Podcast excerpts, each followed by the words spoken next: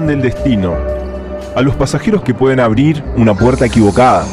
A los pasajeros confinados, aislados, los invitamos a ser parte de esta cuarentena radial. El pasajero sos vos. El show lo hacemos nosotros. Los invitamos de lunes a viernes, 15 a 17 horas. Pasajeros por FM de la Cuenca. Pasajeros. 15 a 17 horas.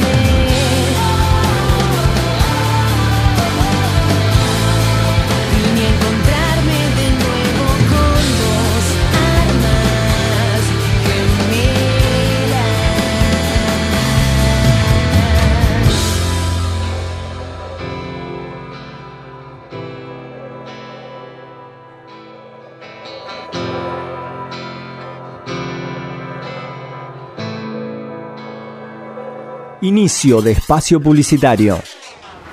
Conectate al mundo a través de la red más importante de la ciudad.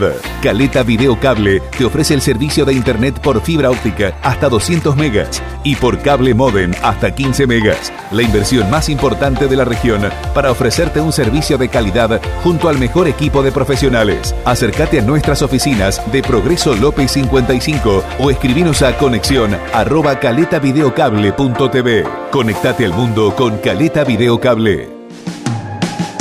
A los pasajeros que se burlan del destino. A los pasajeros que pueden abrir una puerta equivocada.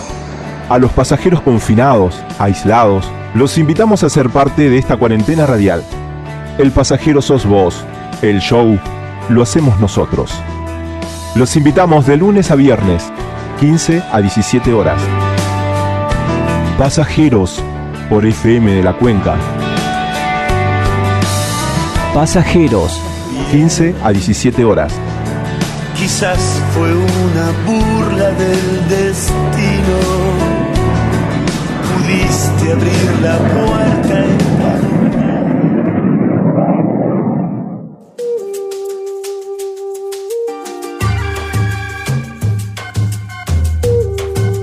El lado íntimo de los personajes de nuestra ciudad. Voces, sonidos y producción social y cultural. Las cigarras. Las cigarras. De 18 a 19.30 horas. Patricia Jaimes y Carmen Castro. Por FM de la Cuenca. Las cigarras. Las cigarras. Con acento caletense.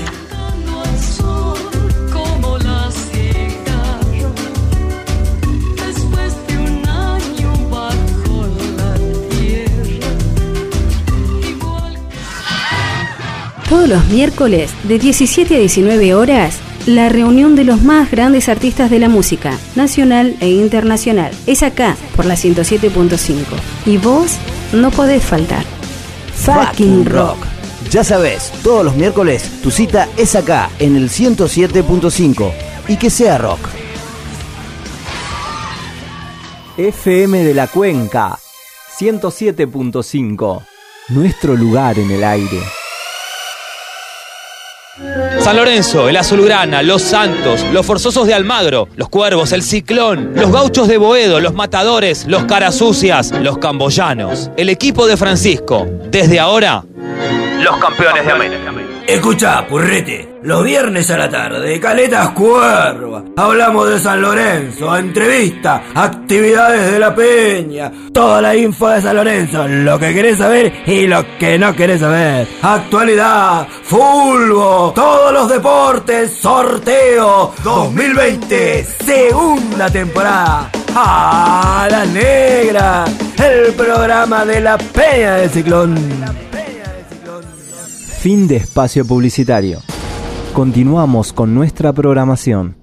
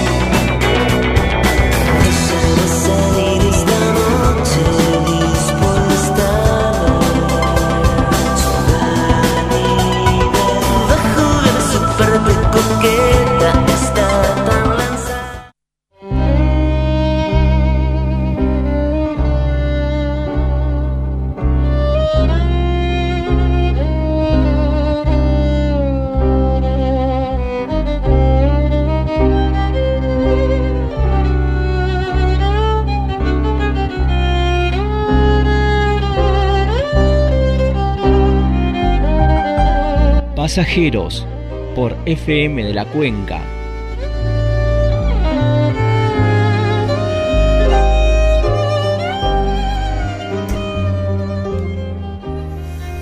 Uh, noveno programa de pasajeros y tengo una visita estelar. Eh, el flyer voló, mucha gente está sintonizando FM de la Cuenca para escuchar a una abogada, a una compañera que conoce mucho de esto de la violencia de género, que ha incursionado en las capacitaciones que ha emprendido la Cámara del Pueblo, nuestra legislatura provincial, Cámara del Pueblo hoy, muy buen nombre le han elegido, la verdad que felicitaciones al que acerca a un poder legislativo que es el que más cerca tiene que estar del pueblo y le dice Cámara del Pueblo. La verdad que muy bien, muy bien ideado. Eh, voy a presentarla, la doctora Pamela Pérez. Compañera, bienvenida al aire de FM de la Cuenca, bienvenida a Pasajeros. Gracias Pavel, placerazo estar acá. Bueno, Pame, mientras te doy un poquito más de retorno, a ver, háblame. Ahí, ahí está mejor. Ahí está mejor. ¿Ahí? Ahí está bárbaro. Doctora, Pamela, compañera, contame. Primero contame quién sos, a qué te dedicas, porque quizás hay gente escuchando esto y dice, ¿quién es la que se encarga hoy de la ley Micaela? Y qué loco también que nosotros asociemos cuestiones de violencia con un nombre, ¿no? Que fíjate cómo es este país que parece que las leyes tienen que tener nombre de alguien para familiarizarse, ¿no? Eso es lo que venía pensando y cuando por ahí leía. Pame, contanos, contanos, contanos, presentate primero. Bueno, mi nombre es Pamela Pérez, eh, soy abogada, especialista en Derecho de Familia. Tengo la especialización en Derecho de Familia desde el año 2009 aproximadamente, que la conocí a Marisa Herrera. Ella vino acá porque Marisa Herrera es una gran doctrinaria, es quien redactó nuestro Código Civil y Comercial, que está en vigencia desde el año 2015. Y allá por el año 2009 nuestra provincia adhirió a la Ley Provincial de Protección Integral de Derechos de Niñas, Niñas y Adolescentes. Empezó este cambio de paradigma donde los niños dejaron de ser objeto de derecho y pasaron a ser plenos sujetos de derecho con esta premisa que hoy muchos mencionamos, pero que en esa época nadie la conocía, que es el interés superior del niño. ¿no? Marisa Herrera formó parte de la redacción de esta ley y como Santa Cruz la puso en vigencia en el año 2009, se crearon estas oficinas de niñez que están en todos los municipios hoy, estas oficinas de protección de derechos de niños. A partir de ahí, que yo la conozco a Marisa Herrera, ella viene a capacitarnos a todas las autoridades de aplicación de la provincia y me siembra esa semillita del amor por el derecho de las familias, ¿no? Lo que nosotros decimos no es derecho de familia, sino el derecho de las familias. Acá empieza eh, mi amor por este, dedicarme exclusivamente, primeramente al derecho de niños, niñas y adolescentes, los cuales dejaban de ser menores, dejaban de, nombrarse ya menores para pasar a ser o niñas o niños o adolescentes, y empiezo a especializarme. Después, posteriormente, sigo haciendo posgrados con ella, viajo a Buenos Aires a ver los, los posgrados, y en el año 2014 se empieza a gestar la modificación del Código Civil y Comercial. Se deja de lado el Código Viejo, el Código de Vélez, y en el 2015 viene este nuevo código que viene también con una impronta muy de derechos humanos, una impronta inclusiva, una impronta de reconocer nuevos tipos de familia, las familias monoparentales de las mamás solteras, eh, se, se incorpora el el matrimonio igualitario, empiezan a surgir leyes que empiezan a proteger a los que hasta ese momento habían sido discriminados. A partir de ahí empieza todo, esta, todo este colectivo, ¿no? De, este derecho, este nuevo derecho de las familias, este colectivo que también sube a, esta, a este grupo de abogadas feministas que nos sumamos a esta lucha de velar por los derechos de las mujeres, no solamente en lo que tiene que ver con el femicidio, no solamente en lo que tiene que ver con, con poder erradicar ¿sí? y sancionar y prevenir el delito más grave que tiene que ver con el, con, el patriarcado, ¿sí? con el machismo, sino también ponernos a militar y ponernos en acción en esto de eliminar cuestiones culturales que nos trae el patriarcado, estos micromachismos, no solamente, y de ahí concatenamos todo esto con la ley Micaela, ¿no? ¿Cómo viene, cómo es necesaria una ley que obligue al Estado, a, su- en- a sus tres poderes del Estado, en cualquier, a cualquier este, empleado de él, ya sea del Poder Legislativo, Judicial o Ejecutivo, a capacitarse en perspectiva de género. Esto no solamente es que tengamos que capacitar a los empleados del Estado eh, en cuestiones de violencia de género, de cómo ir a la comisaría, cómo hacer una denuncia, sino ir a una discusión de mucho más de fondo, ir a esta discusión de, empezar a eliminar estructuras patriarcales, empezar a, eliminar conceptos, empezar a eliminar estereotipos y a partir de ahí hacer esta transformación cultural para que las mujeres y las diversidades podamos tener un mundo más igualitario, que achiquemos la brecha de desigualdad entre las mujeres y los varones. Pamela, eh, mencionaste esto de las oficinas de niñez, ¿no? Eh, ahí ya, me, ya tengo la primera pregunta. Eh, ¿Qué pasó en estos últimos cuatro años? ¿Desaparecieron? ¿Actuaron? Me pareció como que hubo como un... De golpe se habían creado, habían fondos de nación, el Poder Judicial intervenía, se obligaba tanto el funcionario público local como a la justicia a actuar, a proteger. ¿Qué, qué ocurrió? Bueno, como te decía, en el año 2009 surge esta ley con este cambio de paradigma. Se deja de lado la ley de patronato, donde el Estado decidía sobre los, sobre los chicos y chicas, y empieza a tener vigor esta ley donde el niño principalmente es escuchado, se tiene en cuenta su opinión, interviene en cualquier proceso administrativo judicial. Se abren todas, eh, la provincia de Santa Cruz abrió una oficina de niñez por cada localidad. Claro. ¿Qué pasa? Todo esto termina siendo cuestiones de Estado, son decisiones políticas. Tiene que intervenir el Estado sí o sí. Claro, y así como durante cuatro años, por ejemplo, se decidió a través del gobierno nacional eh, sacarle el presupuesto al CONICET, sacarle el presupuesto al Ministerio de Mujeres, que en ese momento no era ministerio, era una subsecretaría. Le bajaron se decidió bajar el rango al Ministerio de Salud. Obviamente, imagínate, si le bajaron el rango durante cuatro años a, una, a un ministerio tan importante como el de Salud, imagínate los niños, las niñas, los adolescentes y las mujeres donde quedamos en esos cuatro años. No se invirtió en presupuesto, las oficinas no tenían profesionales para atender. Todo es una cuestión política. Yo, además de ser abogada, soy una militante peronista y considero que el Estado debe estar presente y que Tema- todas estas cuestiones Tema que parece que también es un pecado, ¿no? Pareciera como que el abogado tiene que estar en una en un pedestal eh, y no puede militar, no puede tener ideología, no puede pensar de una manera formada, ¿no? Sí, yo de hecho la, pienso, la digo, la expreso, lo milito, como, como todo lo que creo en, en mi vida, lo milito. Eh, no me gusta ser tibia. eh, entonces, cada vez que me preguntan, yo este, no tengo ningún problema. De hecho, para mí es un orgullo ser una abogada que se dedica exclusivamente o en un 90% al derecho de las familias. Y por otro lado, reconocer que sí, que tengo una ideología bien marcada, que la milito, que la defiendo, y por eso te digo esto, que en realidad todo tiene que ver con la política. No, no, em, a mí me es imposible, porque imagínate ahora que estamos, esta ley Micaela, ¿de dónde surge? Y de la necesidad de, de tener que preparar a todos los funcionarios del Estado en que tengan perspectiva de género. ¿Y por qué tenemos perspectiva de género? Y bueno, tenemos que tener perspectiva de género porque imagínate para vos lo importante que es para este gobierno nacional que el presidente asumió el 10 de diciembre y el 10 de enero él y su gabinete se estaban capacitando en perspectiva de género. ¿Qué quiere decir esto? Además, que también crea el Ministerio de las Mujeres. Es una decisión política darle un rango y darle un presupuesto a este ministerio que se ocupa no solamente de las cuestiones que tienen que ver con la violencia física, sino que es un ministerio que se ocupa de solucionar todos los problemas en las que están inmersas las mujeres, que no, no deja de ser ajeno ahora esta pandemia. ¿no? La importancia de la intervención del Estado a la hora de proteger a las mujeres, incluso más ahora en pandemia, donde los grupos que eran vulnerados en un contexto normal, ahora pues se encuentran más vulnerados, porque Sí. son las personas que tienen que vivir muchas veces o convivir con una con un agresor en su casa. Sí, lo, lo, lo viví el programa pasado, donde invitamos a una funcionaria del municipio que está ligada al tema de prevención de adicciones y demás, y las denuncias eh, aumentaron en este último tiempo de pandemia, sobre todo en violencia de género y también ligado a cuestiones de problemáticas de consumo. O sea que se nota que hay cuestiones que están vinculadas, asociadas. Pamela, contanos puntualmente para el que no conoce ¿Por qué se transforma esta ley en ley Micaela o la ley que protege la, lo que es la violencia de género más allá de la capacitación? ¿Cuál es el hecho porque parece que en este país tienen que ocurrir desastres o cuestiones muy graves para que uno se predisponga a sancionar cosas. Entonces, ¿cuál es el contexto de Micaela? Eh, ¿Qué es lo que ocurre con esos funcionarios que actuaron en ese momento? O que no actuaron. O que no actuaron o que actuaron mal.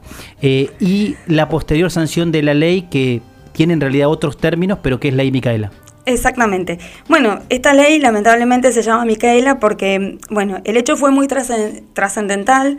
Sucedió que Micaela, una militante también, militante del movimiento Evita, una militante peronista, muy joven, de Tendría 21 un, años. atendió un merendero. Te- Atendía un merendero dentro del, del movimiento Evita y además participaba muy activamente del movimiento Ni Una Menos. ¿sí? Ah, participaba muy, eh, este, era, era una feminista, a pesar de su, de su corta edad, estaba ya subida a este colectivo feminista. Ella, mm, con sus 21 años, una noche sale a bailar con su novio, con su grupo de amigos, y cuando vuelve del boliche se encuentra con un tipo, Sebastián Wagner, que había eh, sido beneficiado con la libertad condicional porque un juez eh, de ejecución penal decidió darle ese beneficio a pesar de que habían siete informes de los psicólogos donde recomendaban que este Sebastián Warner ya tenía antecedentes por violación y por abuso, por lo cual recomendaban que no era, no era buena idea darle este beneficio de la libertad condicional. Sin perjuicio de esto, este juez con poca perspectiva o nula perspectiva de género, decidió, a pesar de los informes negativos, darle esta libertad condicional. A lo que se le suma otro combo, ¿no? Ya sabemos que los jueces son una manera de, de representar al Estado, son representantes del Estado, y representan al Poder Judicial. Y por otro lado, esa misma noche que ella había salido a bailar, otra joven de ahí de Gualeguay había sido, este, había sido abusada por Sebastián Warner esa noche. Ah. Y los papás de esta joven fueron a la comisaría a hacer la denuncia para decirle que, bueno, que este, porque encima Gualeguay es pequeño, se Sí, conocen todos. Eh, va a hacer la denuncia y en la comisaría le dicen que, bueno, que no pueden tomar la denuncia porque la jueza, que tenía que intervenir para dictar una medida de protección, no se encontraba en la localidad. Que vayan el lunes. Bueno, esa misma noche, eh, bueno, por inacción de la comisaría de, de Gualeguay, que no quisieron tomarle la denuncia a esta joven, a esta otra joven, que no era Micaela, pero quizás si hubiesen tomado la denuncia, ahí mismo se, se- se tomaba alguna medida de protección y Wagner volvía, o lo tenían ahí esa noche. O si el juez no le hubiese dado el beneficio de la libertad condicional. Cuestión que Warner quedó libre y esa noche primeramente violó y posteriormente mató a Micaela.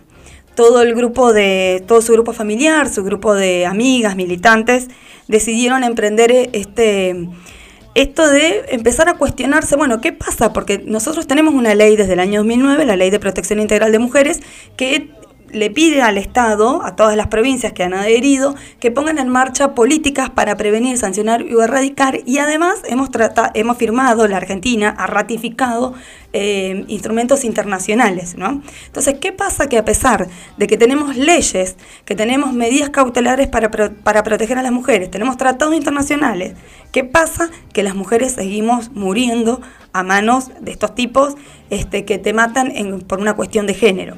Entonces es como ahí, el, el algo, algo habrás hecho. claro, viste como, bueno, eh, tenemos las leyes, sí, muy lindas las leyes, pero ¿y, ¿y el Estado dónde está? Porque yo la verdad, también como militante, no quiero que el Estado esté después.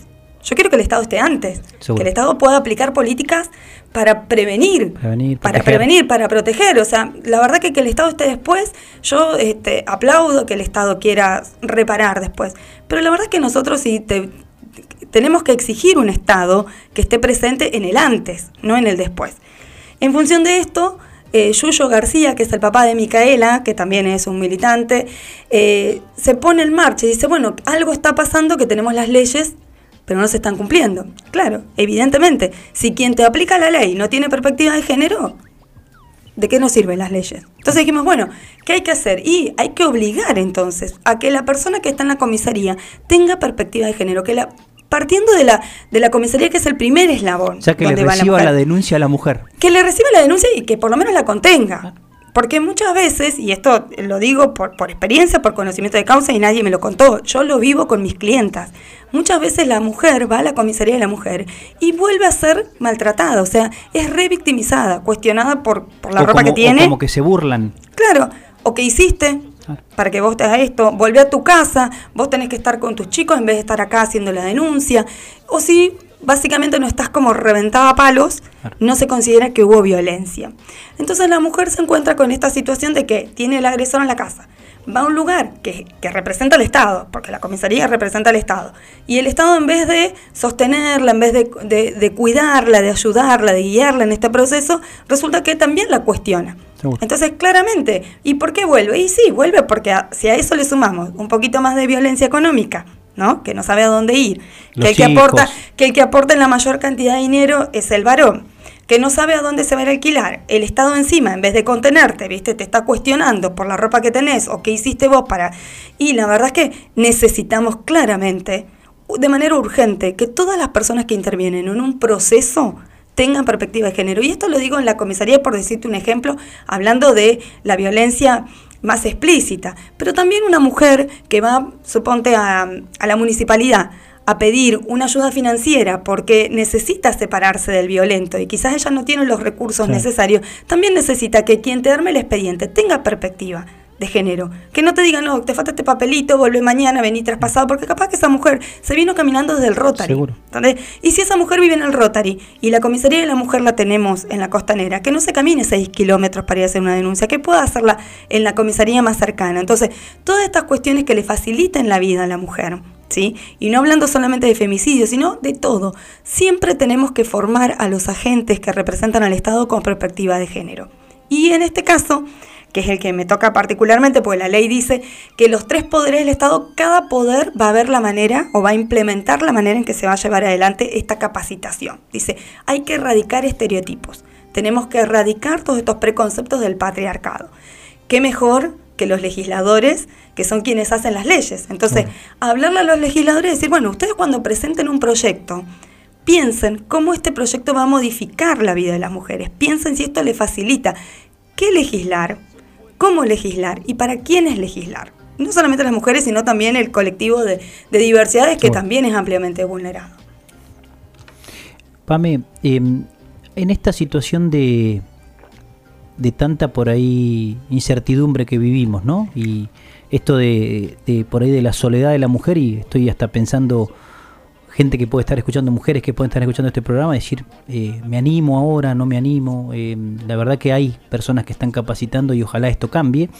Eh, ¿Cómo se instrumenta, por ejemplo, a mí me parece por ahí, mm, por ahí es más fácil en algún en algunos ámbitos, pero por ejemplo en las cuestiones de fuerzas de seguridad, en lugares como la policía y demás, que por ahí hay cierta reticencia a decir, bueno, mira, te tenés que capacitar y formarte porque en realidad las leyes están para cumplirse, hay tratados internacionales como vos bien mencionás, entonces todas estas cuestiones, ¿es dificultoso ya se inició ese paso o estamos todavía en un, en un proceso? Mira, yo creo que todas las transiciones llevan su tiempo, todos los cambios de paradigma llevan su tiempo. Imagínate, todavía estamos en el cambio de paradigma de, de los niños del año 2009, o sea, ya llevamos 10. En ese caso, la comisaría depende del Poder Ejecutivo. El Poder Ejecutivo ya puso en marcha también las capacitaciones para todos. A través del pa- Ministerio de Seguridad. eh, claro, a través del Ministerio de Seguridad en concordancia con el Ministerio de Desarrollo, que es de donde depende la Subsecretaría de la Mujer. ¿sí? Entonces, cada, cada poder del Estado capacita a su gente. En este sentido, a mí me, han, me convocó el vicegobernador, Eugenio Quiroga, para capacitar al Poder Legislativo. Que como fue tomado con, con tan buena recepción las capacitaciones que se hicieron Al hace... una. Sí, sí, fue, fue súper bien tomado porque además lo tuvimos que hacer por plataforma Zoom, porque... Este, Pareciera no- que no verte mejora algunas cosas, ¿no? Sí, sí. La verdad que aparte, acá, acá también te das cuenta de cómo la importancia que cada, que todo es político, ¿entendés? Que todo tiene que ver con una decisión política. Porque el vicegobernador, que es el, el presidente de la Cámara, o sea, es la autoridad máxima del Poder Legislativo, él dijo, bueno, estamos en pandemia. Pamela, ¿cómo podemos hacer? Y mira, nada, si tenemos conectividad y lo hacemos vía Zoom, yo hago un PowerPoint, compartimos y después se comparten unos videos, se debate, se discute. Y la idea es esto, ¿no? Este, ahí te das cuenta. ¿Hay, ¿Hay algún tip, algún indicador que diga que esa persona está realmente capacitada o es como decir, bueno, a ver, ¿entendió? ¿Tiene, ¿Entendió la consigna, la idea?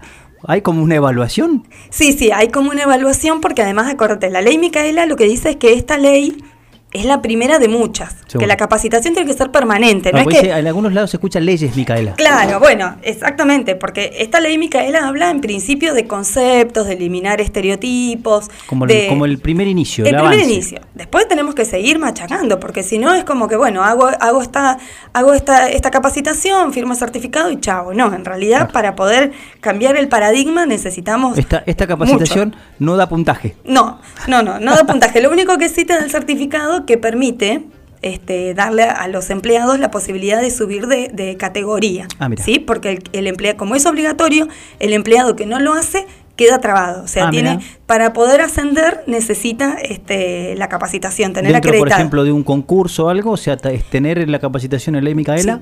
Es obligatorio. Es O sea, imagínate, le hizo el presidente, le hicieron el gabinete, Sí, sí, es sí. obligatorio para todos, desde el primero al último.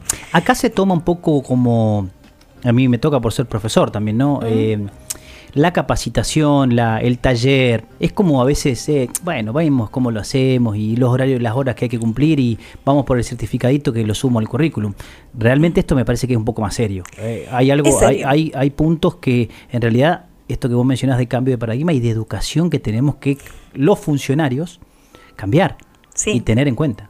Porque además, Pavel, hace 6.000 años nosotros vivimos en un sistema patriarcal. Imagínate que nosotras las mujeres, cuando se sancionó el código de Vélez, allá en 1869, las mujeres no votábamos, no teníamos los mismos derechos civiles que los varones. Teníamos la obligación de ponernos el apellido de nuestros esposos, eh, no podíamos votar, no podíamos administrar nuestros bienes, no teníamos la patria potestad de nuestros hijos. Imagínate a qué punto este, el sistema Pero- estaba hecho para el, para el varón. Pero pareciera también que en algún punto eh, esto es como que del otro lado, de los que están a favor del machismo, de las cuestiones patriarcales, como que pareciera que la mujer empieza a avanzar y son conquistas. No, ahí es una cuestión de igualdad. Eso es lo que a mí me parece que no queda un poco claro. Es como diciendo, che, ¿cómo van conquistando derechos? No, los derechos son los mismos de unos y otros, nada más que el sistema funcionaba distinto. Sí, el sistema patriarcal era así, o sea, el varón siempre fue el que dominó y el que, te- el que dentro de esta pirámide el varón heterosexual, ¿no? Seguro. Porque el varón que no es heterosexual, obviamente era el, era el raro, el discriminado, el desviado. Y el sistema estaba preparado y dentro de la capacitación hay una palabra que se llama un sistema heterosis normativo. Esto de que vivimos en una sociedad preparada para el varón y la mujer heterosexual. Lo binario. Lo binario. Todo lo que se sale de lo binario y de lo, y de lo heterosexual es raro, desviado y lo dejamos como encostadito. Por eso nosotros también peleamos mucho por el lenguaje inclusivo. ¿Entendés? Porque es una manera de incluir a todos, a todes. Eh, todo lo que se sale y un sistema binario heterosexual, ¿sí? pensado para la mujer y para el varón heterosexual, donde el varón tenía, tiene ciertas presiones incluso culturales que son las Sí. que explicamos muchas veces que son los que El llevan macho. el macho, los que llevan a cometer femicidio. Esto de sentirse humillado si, no sé, si, si por ejemplo pierde el trabajo y ya no puede ser el proveedor de la casa, ¿no? Este sistema le ha impuesto al varón el- la carga de ser valiente, de ser un héroe, de, de ser arriesgado, Ah. de ser proveedor, de ser macho, de ser fuerte, de no llorar. Todo- y a las mujeres nos ha puesto que tenemos que ser princesas, que tenemos que ser sumisas, que tenemos que vestirnos de rosa, que tenemos que ser delicadas, que no debemos decir malas palabras. Entonces, todos estos estereotipos en los que nos hemos criado, porque vos y yo nos hemos criado Sí. bajo estos estereotipos, quizás sí. nuestros hijos no, pero nosotros sí, eh, y nuestros padres ni hablar, eh, son los que tenemos que de a poco empezar a erradicar. Y lleva tiempo. Y mucha gente no lo piensa hasta que está en la capacitación. Cuando está en la capacitación, ahí como que... pues, Hay ah, una sí, es verdad. una- es como un que, llamado atención. Exacto, y vos te das cuenta cómo se van enganchando en esto de ponerse a, a pensar un montón de actitudes que tenemos naturalizadas y que no las hemos cuestionado y que ahora nos damos cuenta que, epa, o sea, vos te juntás un domingo, ¿quiénes levantan la mesa? Las mujeres. ¿Entendés? ¿Quién, este, ¿Quién tiene la carga de no ser, de no decir malas palabras porque esas son cosas de varones? ¿Quién- Y el, y el pater, si hay un niño, no. ¿Cómo va a levantar el chico la mesa? Menos. ¿Cómo va a colaborar en la casa? No, no, Obvio. usted quédese acá sentado. Sí, tal cual. Y mientras las mujeres, si no lo hacemos, somos mal vistas. Ni hablar en lo que tiene que ver con la maternidad. A- acordate que nuestro código eh, dice que lo que antes llamábamos tenencia, que ahora se llama cuidado personal, es coparentalidad. Hoy es compartido.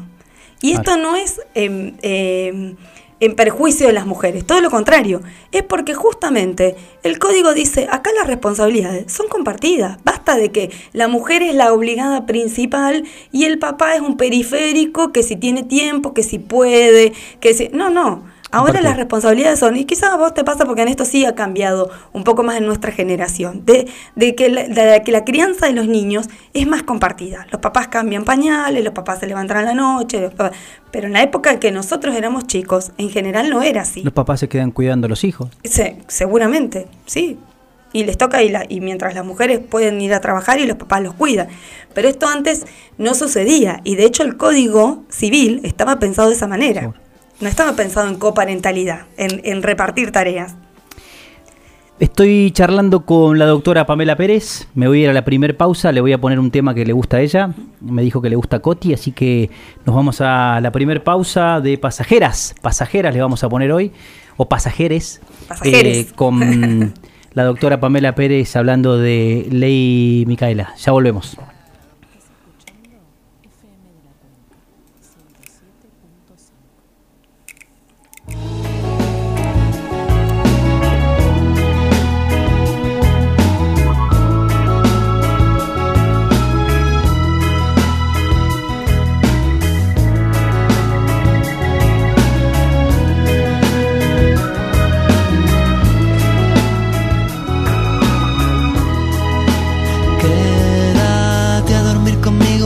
Esta noche.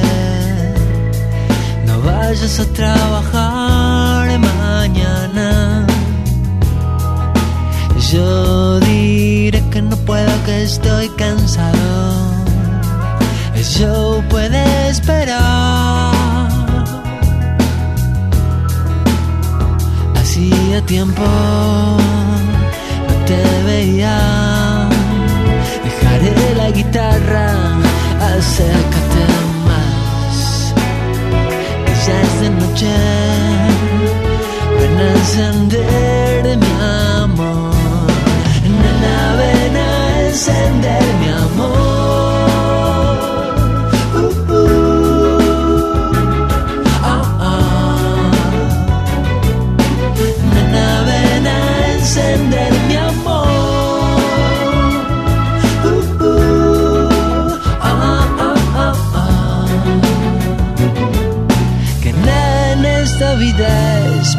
Siempre,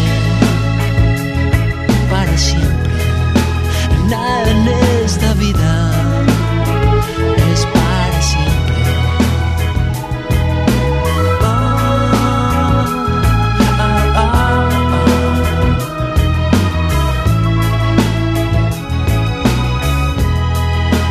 Quédate a dormir conmigo aquí esta noche. No vayas a trabajar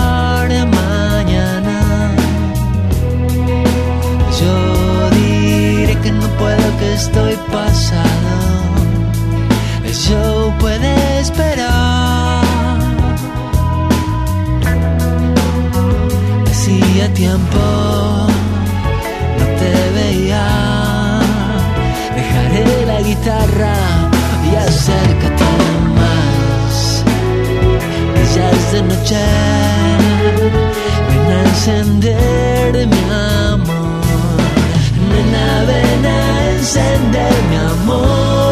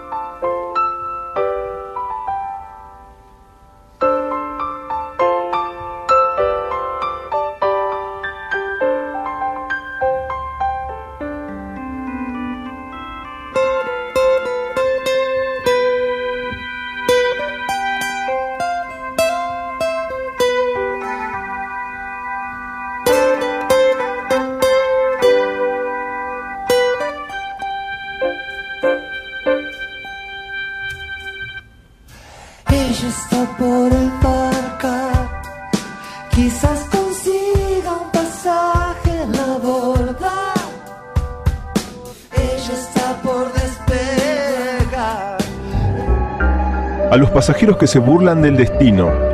A los pasajeros que pueden abrir una puerta equivocada. A los pasajeros confinados, aislados, los invitamos a ser parte de esta cuarentena radial. El pasajero sos vos. El show lo hacemos nosotros. Los invitamos de lunes a viernes, 15 a 17 horas. Pasajeros por FM de la Cuenca. Pasajeros. 15 a 17 horas.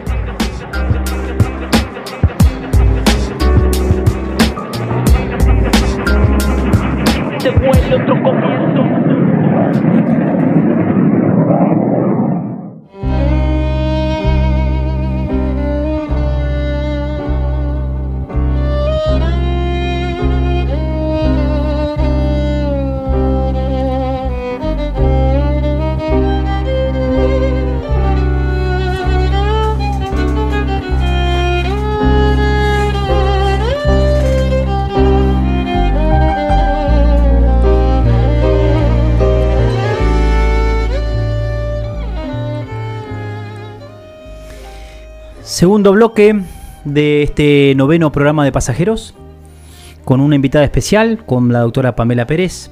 Seguimos debatiendo, seguimos charlando esto de prevenir, proteger, esto de la violencia de género que quiebra un sistema de 6.000 años, como decía Pamela, me parece que son momentos históricos también que vivimos. Ojalá que también el Estado, desde su estructura de tres poderes, acompañe en algún punto. Creo que el legislativo está acompañando. Eh, off de, fuera de, micrófonos hablábamos con Pame respecto de qué es lo que está empezando a pasar con los consejos deliberantes. Pero bueno, el primer planteo sería charlar. Si, po- por ejemplo, hay, hay funcionarios del otro lado. Contanos, Pamela, cómo es un taller, cómo es una capacitación, cómo se inicia, cuánto tiempo dura, cómo es la- el feedback, la, devolución. Charlemos sobre, sobre ese tema que por ahí es bastante interesante. Sí, sí. Eh, bueno, la capacitación está, así como es por ley obligatoria, eh, desde el mismo Ministerio de la Mujer, Género y Diversidad de la Nación, no- nos dan un programa de contenidos mínimos. O sea, la capacitadora tiene que armar la capacitación, pero teniendo en cuenta estos contenidos mínimos que nos da el Ministerio de Nación.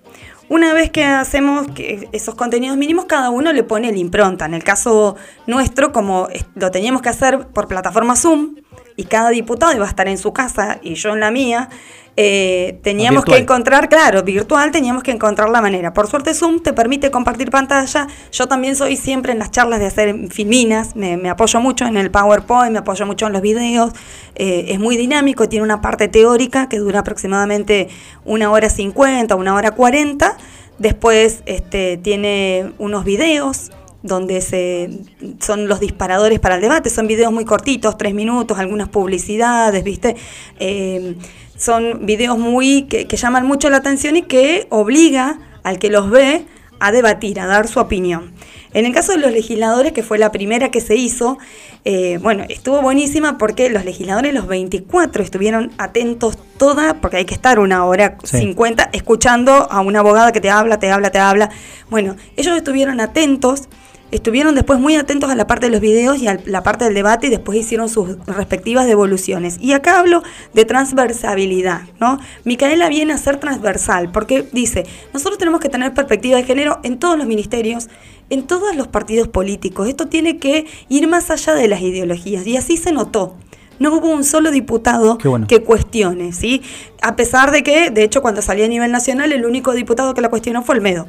Y de las provincias que no adhirieron... No me extraña. Sí, sí. Y de las provincias que no adhirieron, bueno, ahora adhirió el jueves pasado, adhirió Tucumán, ¿sí?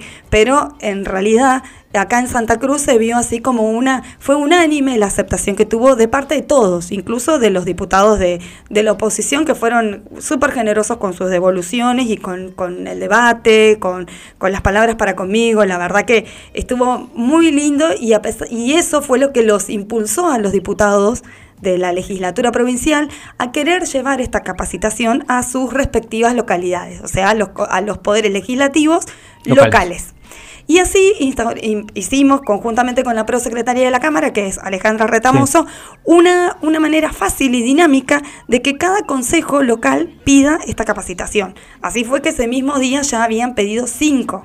Cinco diputados y cinco consejos bueno. de las distintas localidades ya la habían pedido. Y de hecho las estamos haciendo. Hicimos la semana pasada eh, Caleta Olivia, Perito Moreno. Esta semana tenemos Calafate, mañana. La otra semana tenemos eh, Turbio, San Julián, Piedra Buena. Lo único que les pedimos es que tengan hecha la adhesión a la ley Micaela. Nada más, que es un, pa- un paso de técnica legislativa, o sea, un, un- un instrumento legal que tiene que estar. Y así de esta manera empezamos a discutir y claro, el debate lleva a, a- a planteos y a ponernos en situaciones incómodas, ¿no? Micaela también viene a esto, ¿no? No viene a, hablar este, solamente de los derechos de la mujer, la evolución y que las mujeres queremos. No, no. A ver, apliquemos perspectiva de género en esta institución, ¿no? Por ejemplo, ustedes son 24, acá hay 24 bancas. ¿Cuántas bancas están ocupadas por mujeres? Cuatro. Tenemos ley de paridad de género. O sea, acuérdate, tenemos ley de paridad. O sea, una ley que obligó a que primero teníamos una ley de cupo que nos, nos obligaba a que sean mujeres el 30%, ahora del 50%. ¿Cómo a pesar de que el 50% de las listas son mujeres, solamente tenemos cuatro bancas? Por otro lado, los cargos directivos dentro de la Cámara de, de Diputados, la Cámara del Pueblo ahora. Eh, ¿Cuántas eh, hay más empleadas mujeres o varones? Así, a ojo de buen cubero, ¿no? Sí, Un sí, debate sí, ahí que se dio. Sí. Y sí, son más mujeres que varones. Bueno, ¿cuántas direcciones hay? 11. O sea, hay 11 cargos jerárquicos. Bien. De esas 11 direcciones, ¿cuántas están ocupadas por mujeres? Una. Bueno, Bueno, lo que ocurre en, en Acá todos lo que- lados. claro, estas mujeres que logran tener una carrera, que llegan a cargos altos, ¿sí? que tienen una, una alta capacidad laboral, ¿sí? así todo se encuentran con un techo de cristal, que lo explicamos en la capacitación. Ah, ¿Qué es el techo de cristal?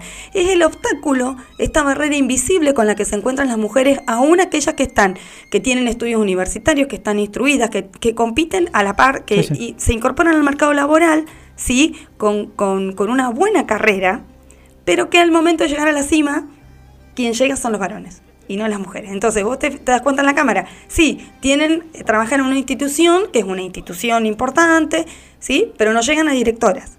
Las- las- los- esos cargos están reservados en su mayoría para los varones. Pero esto no es algo que pasa en la Cámara de Diputados nada más, pasa en todos lados. Totalmente. Está en todos lados. Y de hecho nadie lo había pensado, porque no es que hay una intención, una mala fe, no tiene que ver con esta gestión, ni con la anterior, ni con la anterior. Tiene que ver con que directamente cuando ese cargo quedaba vacante, por una cuestión natural se ponía un hombre. Bueno, ahora resulta que aparentemente hay dos direcciones que eh, se, han jubilado sus directores y el vicegobernador ha tomado la decisión de evaluar a las mujeres y hacer todo lo posible para que estas nuevas direcciones que quedan libres sean ocupadas por mujeres. Bueno, esto es perspectiva de género. A esto apunta la ley Micaela, ¿no? A que achiquemos la brecha de desigualdad, que a las mujeres no nos cueste más. Que las mujeres también tengamos la oportunidad de llegar, porque yo no creo que si siendo en la legislatura hay más empleadas mujeres que varones, no creo que de esas no haya una que sea tan capaz como el varón. Seguramente que sí, pero lo que pasa es que a la hora de nombrarlos son puestos como que han estado reservados a los varones. Y lo mismo pasa en las grandes empresas. O sea, esto, esto es, un, es un flagelo que, afect- que nos afecta a nosotras las mujeres, no solamente en la política, sino también en lo privado. Totalmente. Los gerentes de empresas son varones, Sí, sí, no sí. son más jóvenes. cargos, Entonces, los, los- claro. los man- de los man- desde mandos medios a mandos altos, siempre en, en, en el pan y queso queda el queda el varón. Yo lo que analizo ahí es como que hay un hay una, una palabra ¿no? que, que involucra la política que es el- la legitimación. O sea, ¿por qué nosotros tenemos un sistema en el que está más legitimado el hombre que la mujer en todo sentido? Eh, a pesar de que por ahí la mujer estudió más, se rompió el lomo para estudiar con un hijo o casada, eh, en, la hora de elegir pareciera como que el hombre tiene más independencia, tendría más tiempo, o esto de también de ciertos prototipos que tenemos de porque el hombre tiene que trabajar un montón de horas y la mujer quedarse en la casa. A mí me parece que esto, no solo a la Micaela, me parece que hay eh, cuestiones que uno vive hasta cuando habla con, con personas que no entienden la cuestión de género y hablan 10, 15 minutos y te das cuenta que pisaron el palito de una forma, eh, o es dejarlos hablar, Por eso a veces también en esto que por ahí son talleres y capacitaciones, esa, esa alerta que aparece y dice, uy, estoy diciendo algo que está mal. ¿no? También por ahí aparece y está bueno que diga, bueno, para que no pises ese palito o no le erres en, en las cuestiones de género, capacitate, lee, y, instruite de lo que está pasando realmente porque hay leyes y porque también hay un fenómeno que yo no lo, no lo asimilo por ahí desde una cuestión ideológica, porque esto de las cuestiones feministas, verdes, el patriarcado se va a caer y demás, pareciera como que es algo que se enfrenta con otra cosa. No, yo lo veo como una cuestión natural que en realidad no tiene mucho que ver con cuestiones ideológicas, partidarias, o si un presidente adopta una cosa o la otra. Las cuestiones me parece que hay que tratarlas, vos hablaste de la tibieza, me parece que los funcionarios el día que asumen, o que están en ciertos lugares de poder, se convierten en eso, entonces juegan en dos puntas, tironean de un lado y de otro para quedar bien. Y la verdad que no nos ha llevado a buen puerto. Entonces, estas cuestiones me parece que, son necesarias.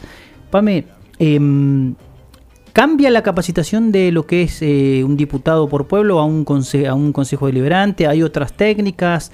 ¿Qué, se aplica generalmente para, para, el trabajo de lo que es por ahí lo, lo, lo práctico? Mira, con los, eh, como son ambos poderes legislativos, uno local y el otro provincial, decidimos mantenerla porque además, imagínate, se dio la capacitación a los diputados y diputadas y a los tres días ya empezábamos con la capacitación a los consejos deliberantes, entonces no hubo mucho tiempo. Pero sí, y esto quiero aclararlo, eh, como, como hubo, tuvo tanta repercusión estas, estas capacitaciones, estos talleres, eh, en, en, buena hora, ¿no? que se le dio la, la trascendencia que tenía que tener, eh, decidimos, y como vos lo decías al principio, la Cámara del Pueblo tiene que estar cerca del pueblo. Entonces, como hubieron muchas mujeres que no formaban parte de ninguno de los tres poderes del Estado, sino que eran mujeres que por ahí trabajan, pero tienen este trabajo no remunerado, que es ser ama de casa, o trabajan en la actividad privada, entonces no les, no les quedaba la ley Micaela, no les aplica la ley Micaela, empezaron a escribirnos, tanto a mí, a Eugenio, a la prosecretaría, de, bueno, y nosotras queremos la, la, la capacitación de ley Micaela, pero no trabajamos en el Estado. ¿Cómo hacemos? La Cámara del Pueblo va a dar una capacitación para el pueblo. ¿Sí? Bueno. Para estas mujeres que no forman parte de, que no tienen un trabajo en el Estado o, o que trabajan, pero trabajan en sus casas. Recordemos claro, que o, o ide idear algo para el tercer sector, vecinales, ¿Sí? ONGs. Exacto. Entonces la Cámara del Pueblo quiere estar cerca del pueblo y en buena hora que las mujeres lo piden, que las mujeres dicen yo también quiero capacitarme y no, no trabajo en el Estado. Bueno, vamos a hacer una y esa sí va a ser, va a tener un tinte menos legislativo, menos técnico, porque la primera capacitación que estaba pensada para los diputados y esta segunda instancia que está pensada para concejales y sus equipos de trabajo, estamos hablando de gente que redacta leyes. Entonces, tenemos que subir un poquito ahí, o sea, tipo, o empezaste por eh, arriba, empezaste claro, por los que realmente tienen, tienen que generar cambios también en la legislación. Exactamente, y tienen que saber de dónde viene todo este este cambio de paradigma, ¿no? Cómo se vienen gestando estas leyes. Entonces, hacemos todo un recorrido de evolución de los derechos de la mujer y cómo de a poco fuimos ganando, ¿no? Fuimos conquistando y este, hasta que ahora estamos, estamos bastante más cerca, pero nos queda mucho todavía, porque además nos queda luchar contra el sistema, nos queda desarraigar esta cuestión cultural, que no solamente la tenemos que desarraigar de los varones, sino que muchas veces la tenemos que también transformar desde, la, desde las mismas mujeres, ¿no? Ah, bueno. Que tienen un pensamiento que machista. Se han, que se han acostumbrado a, sí, y que a no lo apoyarse en el macho. Sí, y que no lo cuestionen. Vos fíjate con esto de la, de la ley de paridad. Anoche sí, sí eh, hablaba con un político, que no voy a decir quién es porque no lo voy a mandar al frente, porque además es amigo y yo lo, lo aprecio un montón, pero decía, ¿qué más quieren? Ya les dimos la ley de paridad. ¿Qué más quieren? Ya le dimos. Esto de que yo te tengo que agradecer... Ah que vos me lo estás dando, es tuyo y vos me lo das como un favor. Y en realidad no, es mi derecho, es nuestro derecho, mío y de cualquiera que quiera este, formar parte de alguna lista. Entonces, esto de siempre estar en, en, en, ¿viste? en deuda con el macho. El macho, vos, ojo, lo tenés porque nosotros te lo dimos. No, dice, porque al final si las dejan, yo te, y esto lo escuchaba de mujeres, si las dejan y, y, van a ocupar el 50%, van a elegir, andás a ver cuál es la que forma parte. Escúchenme, ¿y qué? ¿Los diputados son todos capaces, genios, unos cracks intelectuales? No, te, hemos tenido un montón de diputados varones que han sido inoperantes, que no han tenido idoneidad. Bueno, lo mismo quiero yo para las mujeres, porque no quiero que se me exija a mí por ser mujer que tengo que ser un crack. porque hemos tenido un montón de diputados que no han sido crack, que no han sido intelectuales, que han sido unos burros. Entonces, bueno, yo también creo que haya mujeres burras, porque es como, bueno, les damos No, ese pero la 50%. mujer no puede equivocarse. No, ¿entendés? Ahí hay que poner a las más genias, a las más capas, a las más preparadas, a las más... ¿Por qué? Pero cuando llegan, se convierten en yeguas. Claro, Entonces, ¿cómo es? O histéricas, Claro, porque levantan la llegó voz. O porque no quiere estar en la casa. Mira lo que hace. Entonces, esas cuestiones por ahí, eh, Pame, me parece que son forman parte de, de- de lo que uno discute diariamente. Lo toma chiste o, o- o el chiste fácil machista. O sea, en el 80%. micromachismo. Exacto, está Sí. todo el tiempo en, en- En la publicidad. En, en todo el tiempo eh, y lo vemos, lo vemos. Entonces, eh, eh, por ahí es, es interesante que este, que este paradigma, que este sistema cambie, pero que también, muy bien lo planteas vos, que también cambien eh, las personas que toman decisiones, porque me parece que también está en esa situación de decir, bueno, estos problemas andan dando vueltas, los vemos, pero cuando llegan a las personas que tienen que adoptar soluciones, que haya una perspectiva de género para decir, miren, hay que atender estas situaciones, hay que atender, yo lo veía y lo escuchaba, la justicia, la policía, el COE, ¿preparó algún dispositivo especial para atender a la mujer mirando estas cuestiones? A la semana habrían, se, se triplicaron las, las denuncias, todos nos enteramos. Bueno, entonces, entró en agenda, en agenda pública para toma de decisiones posterior, eh, el hecho de este de que algún canal de comunicación, algún lugar de contención, un teléfono aparte, sí tenemos gente para atenderlo. Sí, sí, de hecho se implementó, pero por ejemplo en el COE yo lo planteé. En un Zoom que tuvimos un grupo de mujeres feministas de la provincia, lo planteamos. Bueno, ¿y quién está en el COE? Porque sí, re- están eh, representando al, al- al que está en la cuestión de la salud, eh, a los comerciantes, estamos resguardando todos los sectores, ¿viste? El Estado está tratando como de eh, tapar todos estos baches que, que van quedando porque Sí. la economía se, se está frenando, porque hubo que ponderar la salud por sobre la economía, ¿no? Entonces, bueno, en esto quedaron muchos grupos al descubierto que el Estado está tratando de, de dar una solución. Ahora, dentro del COE, hay un, alguien que se ocupe de... ¿Y cómo afecta a las mujeres esta pandemia? Porque acordate que la pandemia, cuando salió el primer, cuando salió el primer decreto, el, el 297, el marzo, el 20 de marzo, decía que los chicos, los niños, niños adolescentes, se iban a quedar en su domicilio principal, que en general es el de, la- el de las madres. Sí. ¿Esto qué hizo? Que las madres estén todo el día con sus hijos, que además estén haciendo el trabajo remoto en su casa, Sí. que estén haciendo las tareas con los chicos, mientras el otro corresponsable parental estuvo 60 días, ¿sí? Tuvo Alejado de vacaciones. sus hijos. Claro. Entonces, vos fíjate, hasta, hasta en esto, la mujer termina siempre siendo la más perjudicada. Y pobre que no se le ocurra decir que está cansada, que ya no se aguanta más los pibes, porque ya se lleva 60 días, porque No es una mala derecho, madre. no tiene derecho. Es una re mala madre. Entonces, cuando le, cuando le exigimos, de hecho, hubo un fallo súper interesante de San Isidro, que lo... lo- lo- ¿Actual? lo- sí, sí, actual, Ah, donde la jueza dice, claro, una mamá dijo, mira, yo trabajo, tengo que hacer mi trabajo en la casa, tengo que estar con los chicos 24/7, porque no es que los chicos van a la escuela, a- van a, jugar con el vecinito, no, no, 24/7 en la casa. Tengo que ocuparme de los quehaceres del hogar, porque si tenía un empleado, una empleada de casas particulares, no podía ir tampoco. Me tengo que ocupar de hacer las tareas por internet con el chico. Claro, la, la, la mujer en un momento de, de- de- saturó, Sí, o sea, ayuda. claro, dijo, ¿y, y vos, ¿y vos qué haces? Y vos estás 60 días mirando Netflix. Entonces presentó ante la justicia decir, bueno, jueza, por favor, que el otro obligado parental se haga cargo de, la, de su 50%, porque recordemos que la tenencia es compartida ahora. Y la jueza le dijo, bueno, señor, yo no le estoy preguntando a usted si tiene tiempo, si puede, si usted es el padre. Usted tiene que cumplir su obligación. Entonces, que este miedo de las mujeres es decir, estoy agotada, estoy agotada porque en cambio los varones pueden tener esa libertad de decir, y no, la verdad que este, yo este, estoy trabajando. Porque es lo que te dicen. O cuando vos haces un régimen de comunicación y, te- y yo lo veo en el estudio todo el tiempo. No, bueno, Doc, pero yo cuando pueda, porque yo el sábado tengo paddle, este, y después, bueno, si yo, si me queda un rato, yo, no, no. Usted no es el tío del pibe, usted no es el padrino, no, usted es el padre. Usted decidió tener un hijo y ahora tiene que hacerse cargo. O sea, no vamos a armar un régimen de comunicación en función cuando usted tenga tiempo.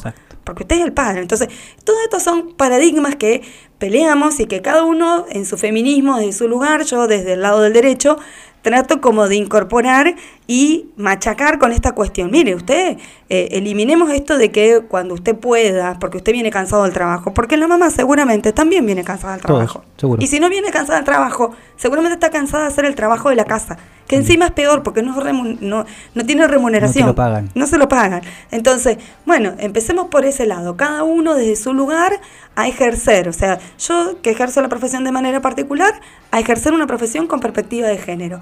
Vos desde tu lugar a, hacerlo desde, desde, desde el lugar donde estés. La justicia, el juez, que lo... Entonces, cuando todos podamos tener un... veamos con naturalidad, como decís vos, esta cuestión de que, de que queremos ser iguales y que en la realidad queremos ser iguales sin que nadie nos Que juzgue. no son conquistas. Exacto, exacto. Que no, que son conquistas y sí, la verdad que ter- terminan siendo conquistas porque las tenemos que pelear a los codazos. Y esto es así, como yo te decía recién, y sí, son espacios que se van ganando, pero sí, no, no pedimos, o sea, no es que, ay, a ver, podemos ver, en realidad en el medio de todo esto han habido marchas, bueno, ahora tenemos la deuda pendiente esta con el, con el aborto, con la interrupción legal im- de, voluntaria del, del embarazo. Bueno, son, son luchas, así como en Hay su como un momento- colectivo de trabajo en conjunto en todos estos temas. Sí, sí, así somos las mismas, las del las que peleamos por el matrimonio igualitario, las ¿Son que pocas? peleamos. Y yo creo que no, somos pocas las que militamos activamente. Yo puedo decirte que O soy sea, hay una muchas militante mujeres activa. pensando como vos en su casa, escuchando esto y que no mueven, no ponen un like en, en Facebook. No, sí, lo pone, lo pone. Pero quizás algunos somos más activos. Y otros, bueno, lo, lo piensan. Pero uno milita todo el tiempo, ¿no? Yo me junto con mi grupo de, de colegas y, y- y- y pongo sobre la mesa, pongo estas cuestiones que incomodan. Y sí, y eso es la militancia, ¿no? Como uno defender, que sea una filosofía de vida, que esto no quede en el estudio, este, que no quede en ley Micaela. Que esto, que esto nos invada, que esto nos atraviese, que cambie realmente nuestra manera de vivir y nuestra manera de ver este, los, los roles que, que adoptamos las mujeres y que adoptamos los varones. Que yo muchas veces también me tengo que deconstruir en todo esto. Porque, porque también he sido, eh, he vivido en un Seguro. sistema patriarcal. Seguro. Bueno, me voy a ir a la segunda pausa. Voy a poner un temita que también le gusta acá a Pamela. Y en el próximo bloque voy a hablar con la Pamela abogada que litiga, que trabaja en Caleta Olivia y quiero hablar de la justicia. Quiero hablar de qué pasa que hay que está todo tan parado, qué pasa con estos expedientes digitales, estas cuestiones que están en otros lados y que nosotros no las incorporamos. ¿Qué pasa con el colegio de abogados? Que no hay un lugar donde los abogados puedan mantener algunas cuestiones. Son temas interesantes que por ahí vamos a tratar en el próximo bloque. Vamos con los Guaira y seguimos.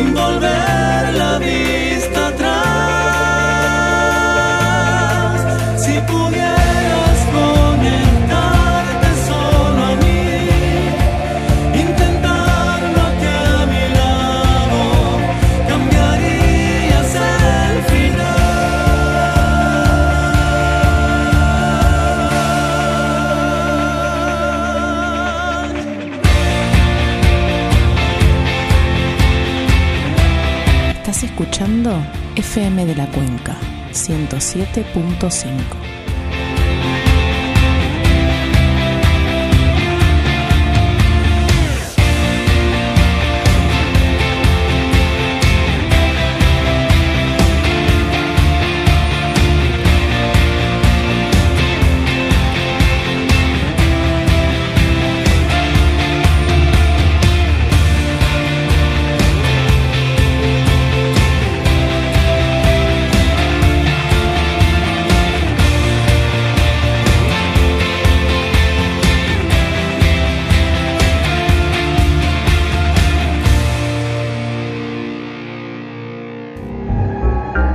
los pasajeros que se burlan del destino, a los pasajeros que pueden abrir una puerta equivocada, a los pasajeros confinados, aislados, los invitamos a ser parte de esta cuarentena radial. El pasajero sos vos, el show lo hacemos nosotros. Los invitamos de lunes a viernes, 15 a 17 horas. Pasajeros por FM de la Cuenca.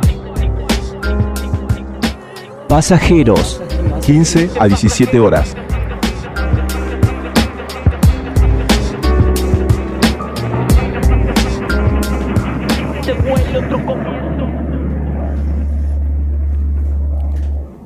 Tercer bloque de pasajeros.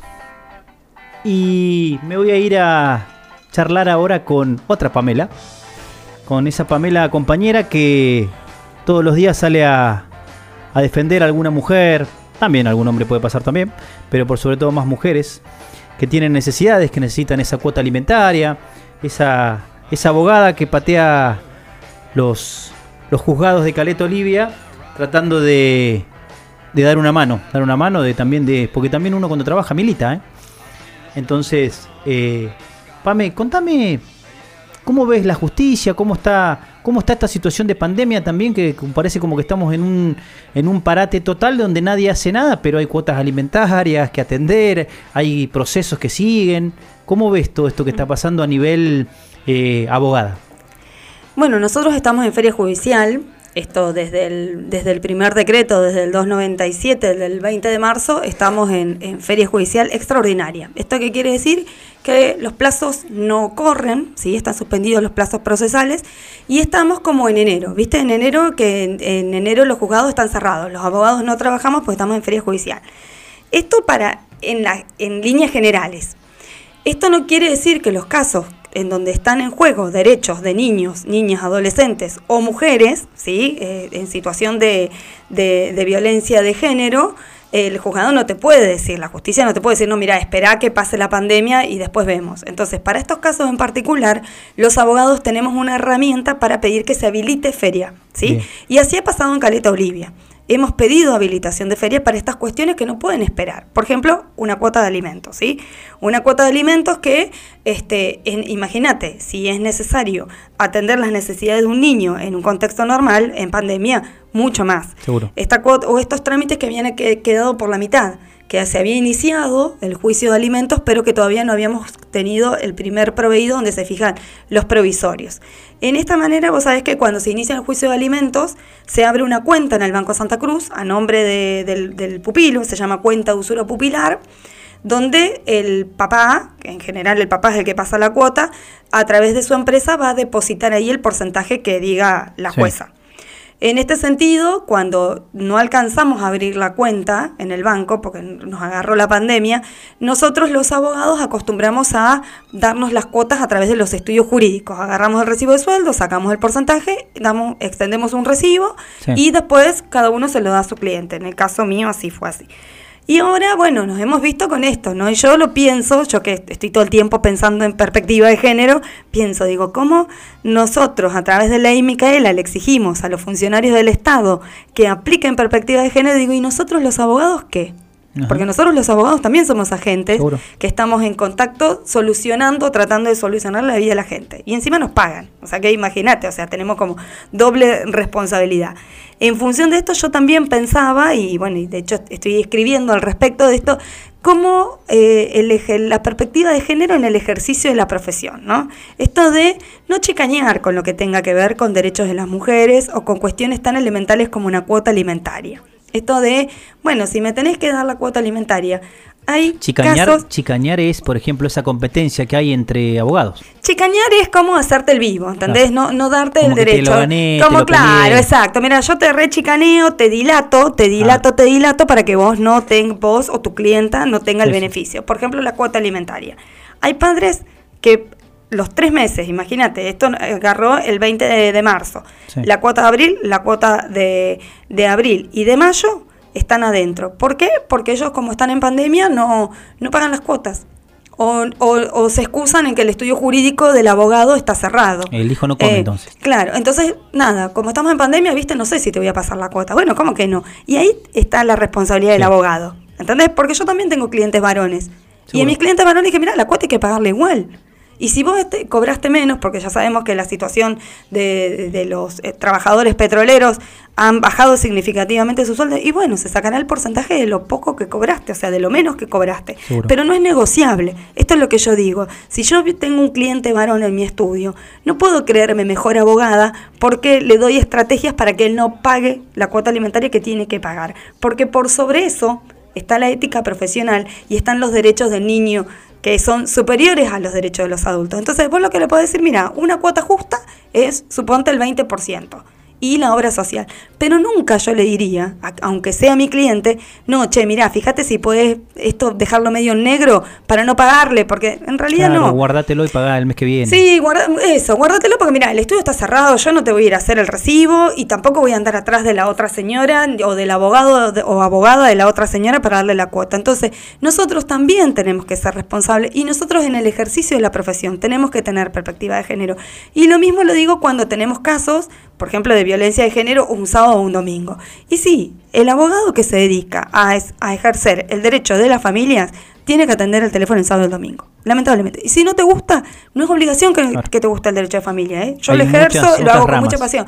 Dedícate a ejecutar cheques, no sé, hacer daños y perjuicios, hacerle juicios a las aseguradoras y ahí nunca vas a- nu- nada es urgente. ¿entendés? Todo Seguro. lo contrario, son juicios largos. Pero si vos te dedicas a defender los derechos de los niños o de las mujeres vulneradas, y sí, tenés que estar todo el tiempo en línea, porque además son cuestiones que no pasan de lunes a viernes en horario laboral. En general pasan por fuera de ese horario. Entonces, bueno, dedícate a esto si realmente te gusta. Si a vos te pesa, no lo hagas. Porque vos como profesional tenés que darle respuesta a esa gente. Tenés que por lo menos, por lo menos atenderle el teléfono. Quizás en ese momento no tiene una solución, pero por lo menos atender el teléfono y por lo menos contener. Porque eso es otra cosa. La mujer que está siendo víctima de violencia de género es una mujer que emocionalmente está devastada. Entonces vos a veces explicás las cosas eh, eh, las explicás y quizás ella captó la mitad, pero Sí, imagínate en una situación donde tuviste que salir de tu casa con lo puesto, donde el tipo te viene, quizás en esta oportunidad te pagó, te pegó, pero te viene manipulando psicológicamente, te viene maltratando y vos estás pensando, ¿cómo vas a hacer para salir de esa casa? ¿Cómo vas a hacer para mantener a los pibes? ¿Cómo? Todo ese y el abogado que te habla y encima lo- nosotros los abogados que a veces hablamos medio indifícil, Sí, seguro. imagínate, nosotros tenemos que estar preparados para contener esa situación y ¿Hay, poder ¿Hay un lugar eh, establecido por la legislación y creo que en algún momento se habló, alguna especie de, no, no quiero errarle el nombre, pero una especie de casa-abrigo, alguna cuestión así para contener a la mujer? Creo que se hizo en un momento, pero hoy está desactivado. Creo que está activo, ¿eh? Ah, Creo mira, que está ver. activo, se hizo en la gestión, yo me acuerdo porque en es- esa fue una gestión de Cotillo donde se entregó un, Un predio, un lugar. predio, un Sí. lugar, se hizo, era muy lindo, Sí. obviamente para cualquier mujer este estar fuera, excluida de tu casa y, y tener que ir a una casa abrigo porque no puedes volver a tu casa porque te mueren a palos, eh, no es nada grato, pero sí era un lugar que tenía por lo menos, eh, tenía todo nuevo en esa época, tenía una cocina muy grande, un Zoom, estaba ¿Y eso escondido cómo se articulaba? Con la sub- subsecretaría de la mujer. Ahí va, Con la subsecretaría de la mujer local. local. Local. Eh, ahora desconozco Ah. si está o no, ¿por qué? Porque nosotros los abogados que nos dedicamos a esto, tratamos de que la mujer no se vaya ella de la casa, todo lo contrario. Nosotros Muy peleamos bien. por la exclusión del hogar del violento y que la que se quede en la casa sea la mujer. Bien. Porque a mí no me deja tranquila que, o sea, para mí no es proteger a la mujer, dejarla en una casa abrigo. Mi, yo lo que quiero es que mi clienta se quede en la casa con los chicos y que sea el, el agresor el que se tenga que ir. Porque si no es como doble eh, revictimización. No solamente que este, el tipo la maltrata, sino que además tiene que irse de su casa. Y uno y uno también tiene pertenencia. O sea, si la casa abrigo podrá ser muy linda, todo lo que vos quieras, No, no, pero no es tu casa. Seguro. Entonces, en el caso, en los casos que yo tengo, yo pido la exclusión de, del tipo. No, no. Pame, em, Colegio de Abogados, Organización de los Abogados, un tribunal, una asociación. ¿Qué, qué ocurrió con esto? Porque durante gran parte de estos últimos años eh, ha desaparecido. Creo que funcionó durante unos años por los años 90, una cosa así. Después eh, desapareció. ¿Es necesario que los abogados tengan su colegio, su, asociación, su junta, su, su tribunal de disciplina? Porque también hay, o sea, esto que vos mencionás, esto de la ética con perspectiva de género. Por ahí plantearlo en una cuestión de un colegio, de una Sí. organización, sería interesante. De hecho, muchos colegios tienen la comisión, o sea, tienen la comisión de género dentro de los colegios, por ejemplo, el de Buenos Aires, Sí. todo el tiempo está haciendo capacitaciones y tiene abogadas que se especializan en el tema y tienen una comisión de género, es una comisión más dentro de... ¿Por qué no hay acá? ¿Qué pasa? Y mi opinión, yo te doy Sí, mi sí, opinión, no, no, no, que no se Pamela sientan, Pérez. claro, que no se sientan, es mi opinión, que yo no tengo ningún problema en decirla, porque, porque nunca tengo problema en decir lo que pienso. Nosotros acá tuvimos muchos intentos de, de hacer la Les asociación. cuesta organizarse. En realidad no, eh, no sé qué nos cuesta. La verdad es que vos te pones a hablar y todos tenemos, nosotros necesitamos un gremio. Para que la gente sepa, el colegio Claro. de abogados es como el gremio de los abogados, ¿no? Un lugar donde defendemos nuestros propios intereses. Nos, nos cuidamos entre nosotros. Y la ética tiene mucho que ver acá porque, este, bueno, hemos tenido varias violaciones Sí. a, la, a la ética. Sí, sí. muchas, muchas. Situaciones graves. Eh, yo creo que mm, tenemos la voluntad, pero nos cuesta mucho la voluntad colectiva. Eh, nos cuesta mucho esto de ponernos de acuerdo todos en, en- el colectivo de velar por los derechos de nosotros los abogados. Entonces, nos habíamos hecho una asociación que incluso estaba muy buena porque tenía abogados tanto eh, con ideología peroncha, si se quiere, y abogados que no eran de la ideología. De hecho, teníamos, habíamos elegido de presidente a Machuca y de vice a, a Heraldo Nani. Bueno, después resulta que hacíamos las reuniones y bueno, y no se iba. Después eh, habían algunos abogados que abogados, colegues que no querían este pagar la cuota. Eh, y ya sabemos que la cuota es, es indispensable para, para poder sobrevivir, para poder este, eh, conformar una asociación. Y ahora estamos con este, una que tenemos ya presentada, la personería jurídica, pero Ah, bueno, Heraldo Nani renunció, así que bueno, este, tuvimos que correr todos uno para Claro. arriba. Autoridades. Exacto, exacto. Y en el caso mío particular, que tengo un grupo de mujeres, de colegas, eh, que nos dedicamos mucho a la profesión y que realmente tenemos ganas de, de- de conformarla, eh, queremos hacer una de mujeres. Ah, bien. Esa, sí, Bueno. queremos hacer una de, de mujeres que... Sí, O sea, sí. por ahí alguna abogada que Sí, sí, se- enteró. exacto, puede, puede venir con nosotras. Da tiempo. Este, nosotras somos un, un grupo de colegas que en realidad nos juntamos y hacemos mucha catarsis respecto de lo que nos pasa y de muchas injusticias que, que sufrimos. Eh, no solamente con a veces ponernos de acuerdo con la gente que está del otro lado del mostrador, sino entre nosotros.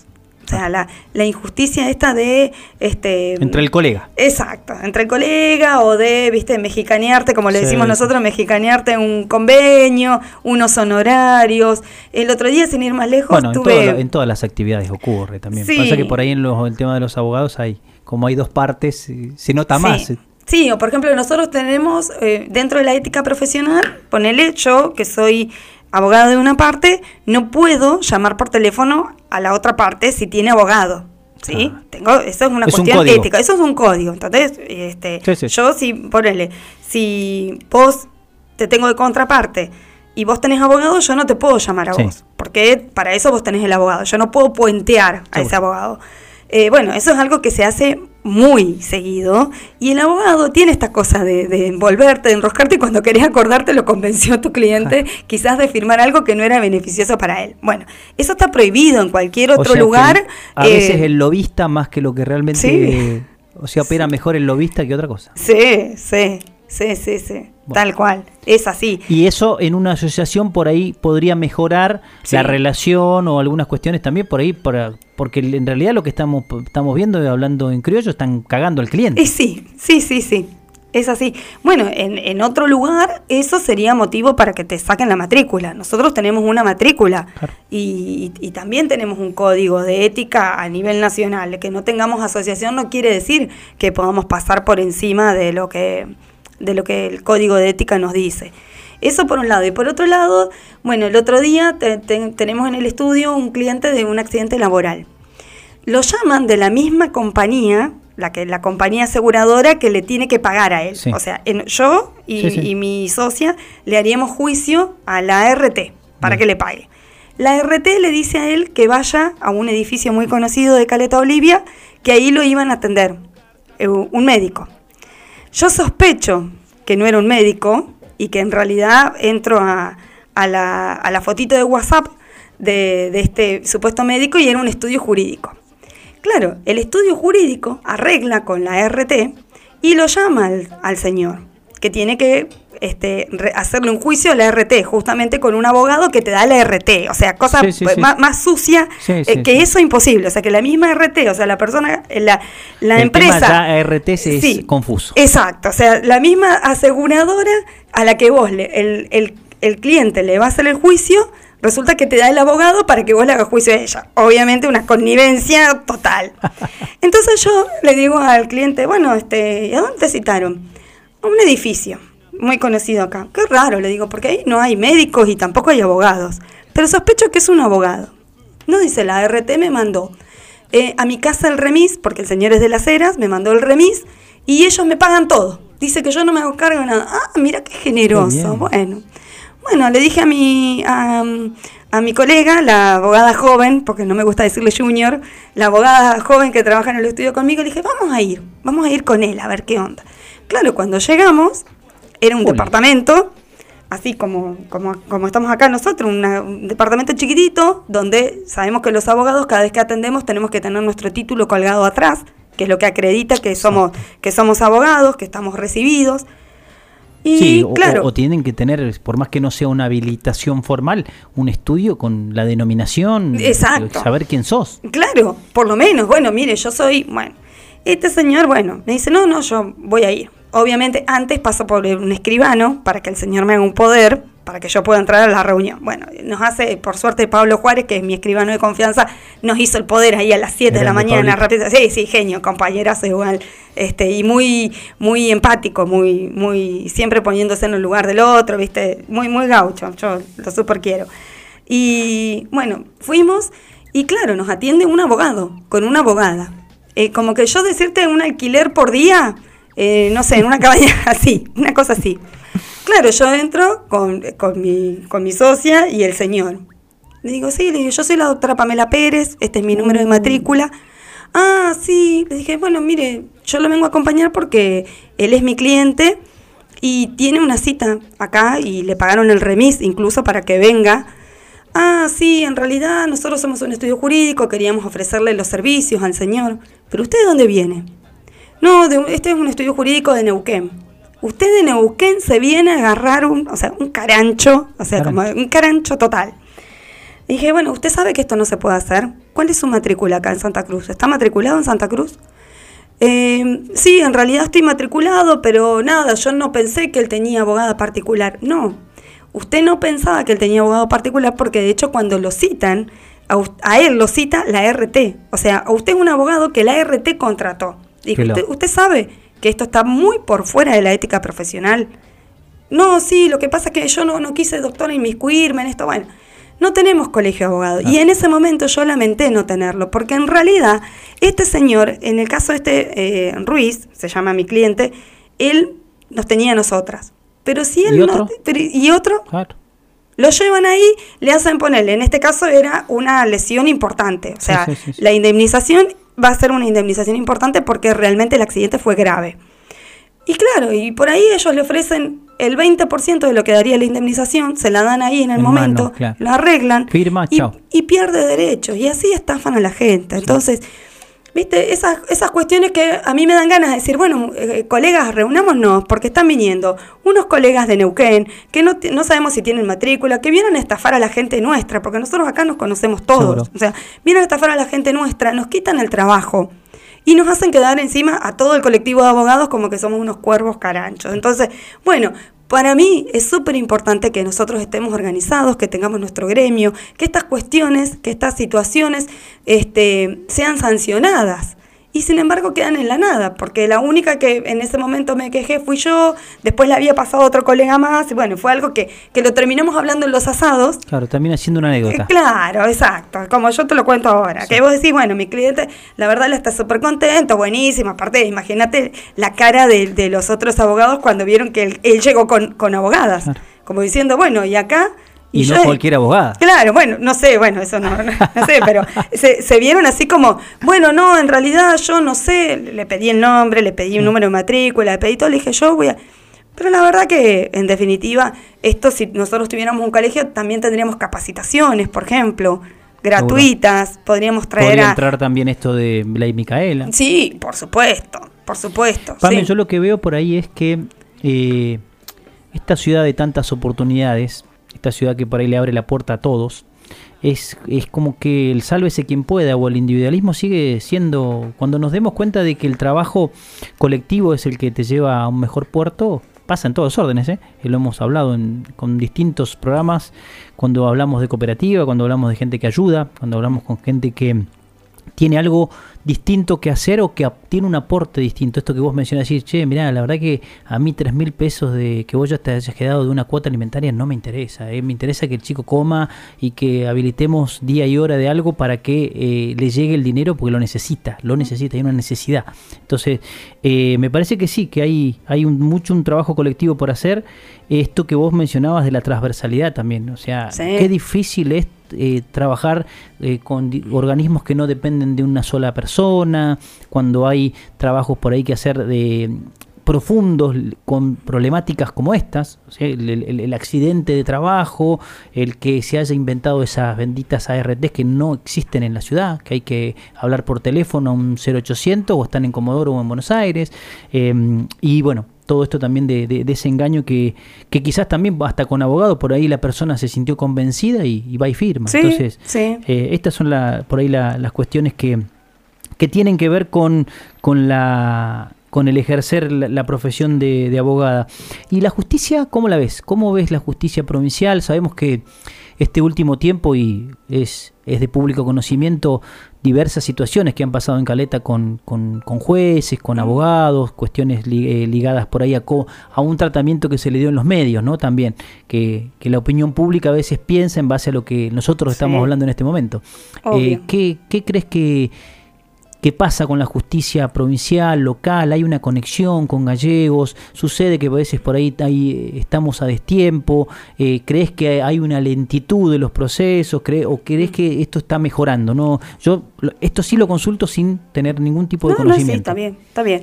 Eh, mira, la justicia en lo que tiene que ver con los casos urgentes, y en esto yo nobleza obliga y he tenido, obviamente, como todos los abogados particulares, muchos entredichos con la justicia, o sea, con sí. el otro lado del mostrador, ¿no? Porque a veces, a veces ganamos, a veces no ganamos como quisiéramos.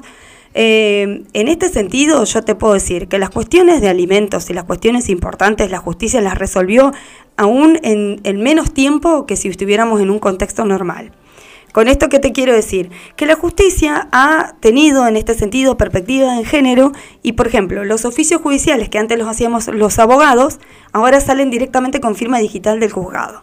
Entonces, esto es pensar en perspectiva de género, decir, bueno, yo ahora no puedo estar verificando si el oficio, que se lo doy a la abogada, a que el DNI, más celeridad, más exacto, hago, hago el oficio, lo mando por mail al Banco Santa Cruz, el Banco Santa Cruz a través de una firma digital lo verifica no sé quién y nos mandan a nosotros los abogados el CBU de la cuenta donde hay que depositar el dinero. ¿Esto qué quiere decir? Que tanto el Banco Santa Cruz como la justicia, como los abogados, hemos, hemos confiado en este sistema de digital, si se quiere, digital sí, medio casero, porque no es digital, en realidad son nuestras cuentas ¿Está, de mail. ¿Está escrito eso? Ese sí, sí, sí, ah. está escrito y en realidad salió una resolución del. Tribunal Superior donde dice, bueno, y además nosotros tenemos también convenciones internacionales que dicen que en los tratamientos de cuestiones que tienen que ver con niños o con mujeres vulneradas, debemos atender a facilitar la vida, o sea, alejarnos un poco de este rigor formal, ¿sí? Y decir, bueno, si tenemos que mandar un, un, un oficio a a una empleadora para que retenga y se lo tenemos que mandar por WhatsApp y bueno, date por notificado. ¿Entendés? Nosotros ahora no recibimos más cédulas. Yo en todo este tiempo de pandemia me notifico a través de mi mail, apelando a qué? A la buena fe que tenemos que tener todos. Porque si yo di mi mail y a mí me llega y no me conviene lo que dice, no puedo decir, ay no, yo no lo leí, entonces no estoy le pongo no leído. Claro, exacto. Porque, ay, yo no lo abrí, entonces no, te meto una nulidad porque no, no. El, el principio de buena fe es uno de los principios Totalmente. que en los que todos tenemos que aplicar. Entonces, bueno, facilitémonos la vida, nos ahorramos la cédula, este, tengamos buena fe, notifiquémonos por WhatsApp, hablémonos por teléfono y en este sentido hubieron cuestiones súper importantes que yo, es más, eh, los jueces nos dieron, las juezas, este, pues yo eh, civil y familia, Sí. nos han facilitado los teléfonos celulares porque imagínate, en el medio surgían un montón de dudas. Y por esto también se hizo una, una especie de grieta dentro de los abogados. Los abogados que pensábamos que no era buena idea volver a los juzgados, porque con, yo considero en lo particular que los juzgados nuestros son pequeños, es un lugar donde van los abogados, los que están adentro de la justicia, los clientes, las audiencias, los psicólogos. Imagínate, es un Sí. foco de infección que donde se contagia uno no- nos contagiamos todos. Entonces, yo consideraba que no podía, no podía este, levantarse la feria judicial Sí. y que las cuestiones importantes las estábamos resolviendo vía mail, por lo cual Estaba- me parecía innecesario.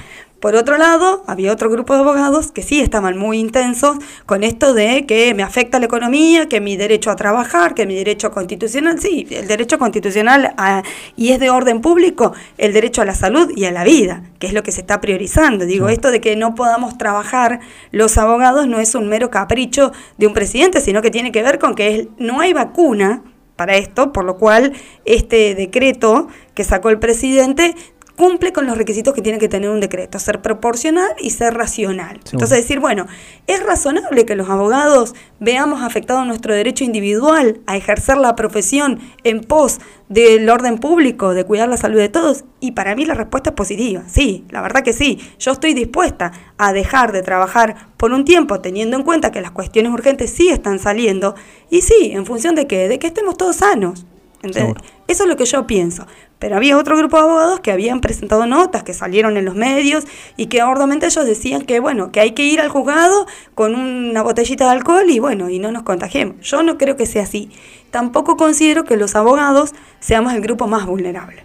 Y esto apelo a mi ideología política, ¿no? Claro. O sea, hay gente, hay grupos que realmente están vulnerados, este, sí, sí, Este, Nosotros los abogados no son, no seríamos uno de ellos, no, ni siquiera te diría el abogado recién recibido. Bueno, pero por ahí una flexibilización también, un esquema de turno, una cuestión así, por ahí para no, no ir todos juntos, porque Mm. Ustedes también son de, de horarios, de la primera hora de la mañana, el mediodía, y por, por ahí trabajar alguna cuestión de flexibilización que, que a todos les sirva. A mí me parece que por ahí eh, esto, esto es político también, el de ir encontrando puntos medios. Me parece que por ahí los extremos en cuestiones ligadas a, a abrir por abrir y no respetar decretos, no respetar legislaciones. La, la provincia adhirió al decreto del mantenimiento de la- del ASPO, le digo yo, para, que no sea- ASPO. para que no sea tan largo. Es el ASPO, sí. Eh, eh, entonces, bueno, uno se va acomodando en base a eso, trata de mantener esto de, del distanciamiento. Y a veces también ocurre que también para algo están estos micrófonos, están las redes sociales y demás, que se confunde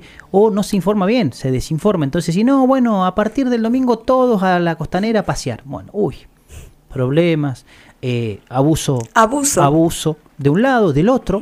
O sea, Sí, sí. abuso de un lado del otro, porque che, no podés salir. Ey, vos quién sos para decirlo listo. Golpes, atropello, Sí. gente que se queda sin trabajo en medio de una pandemia, que eso me parece una cuestión no menor. Creo que no hay una, una visualización, diríamos, sociológica o psicológica de qué, qué es lo que le pasa a la gente también dentro de una pandemia. Una persona que se encuentra, se queda sin trabajo durante la pandemia, ¿cómo actúa? Entonces, estas cuestiones, a ver si, bueno, estamos en un estado de quietud, un stand-by. Estemos en stand-by y no movamos nada que, que afecte porque trae malas consecuencias. Entonces, es lo que yo creo que muchas de las cuestiones que han pasado malas, que para Caleta no han sido tantas, por supuesto, pero a nivel provincial o en el ámbito nacional por algunas cuestiones. Me acuerdo del, del pago a los jubilados. Que, que fue un, un desborde que se dio. Claro, la gente quería ir a cobrar el Porque dinero, o el jubilado, como siempre, quiere ir a sacar todo el dinero, como pasa, además, bueno, se desborda. Bueno, a ver, ¿cómo instrumentamos, porque es parte de, educa- de educarnos también. Entonces, todas estas cuestiones que no solamente involucran, y me quedo por ahí con un, con un par de frases tuyas que, que hablaban de esto de, de- la buena fe o de tener eh, esa ética dentro de la profesión que mm, realmente es transversal a todo. O sea, ser- tener ética en, en también no abusarse en, este, en estos tiempos de cuestiones como esa. Como Sí. también te suben el azúcar en algún lugar o no hay harina, el maple del famoso ma- maple de huevo, Sí. todas estas cuestiones. Sí. Eh, Pame, me voy a ir a una pausa más y rapidita porque quiero quiero hablar con quiero cumplir con mis preguntas de rigor de la pasajera y con eso cerramos. Dale. Buenísimo. Dale. Acá estoy.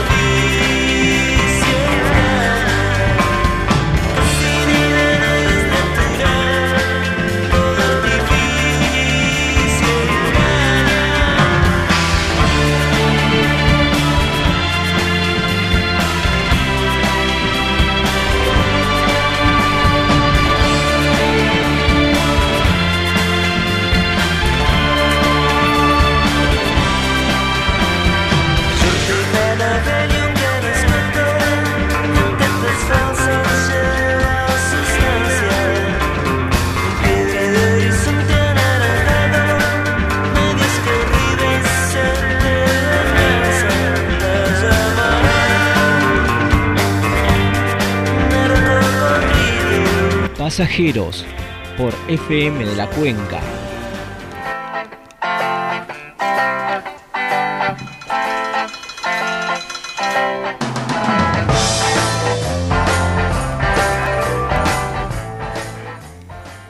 Último bloque de pasajera, pasajeras, pasajeras de la ley Micaela, pasajeras con Pamela Pérez. Y siempre hay un cierre que involucra a esa Pamela mujer, persona, que eh, como su nombre lo indica, es, este, es un viaje en el que el invitado o invitada, invitade, es un pasajero, pasajera. ¿Sí? Entonces la primera pregunta, Pame, es... Me, está, em, me, está dando miedo. Debo decir ¿Sí? que en- estuve bien. hasta acá Ahora, hasta acá, hasta acá. Hasta acá te voy a desbordar ahora. Em, si tenés que pensar en que sos eh, protagonista de un viaje, ¿qué preferís? ¿Ser pasajera o conductora? No, conductora, por supuesto. Conductora. Por Bien, supuesto. conductora. ¿Por qué conductora? Y porque a mí me gusta tener el control de las cosas, soy abogada. Sí, sí. Aparte, de muy hecho, buena, muy buena descripción esa. Sí, sí, sí. Aparte, de hecho, yo manejo mucho, porque viajo mucho a Gallegos, viajo mucho a Treleu y siempre manejo yo. ¿Sos de esa que se relajan manejando? Sí, sí, a mí Sí. me encanta, Bien. me encanta. Soy rutera, me gusta disfrutar el paisaje, tomar mate, escuchar buena música y me gusta manejar a mí. Bien. Entonces, esta pregunta entra como trompada. Eh, si Pamela fuera un medio de transporte, ¿cuál sería? Marca, modelo. Uh, A ver. joyita nunca taxi. no, no, no, no.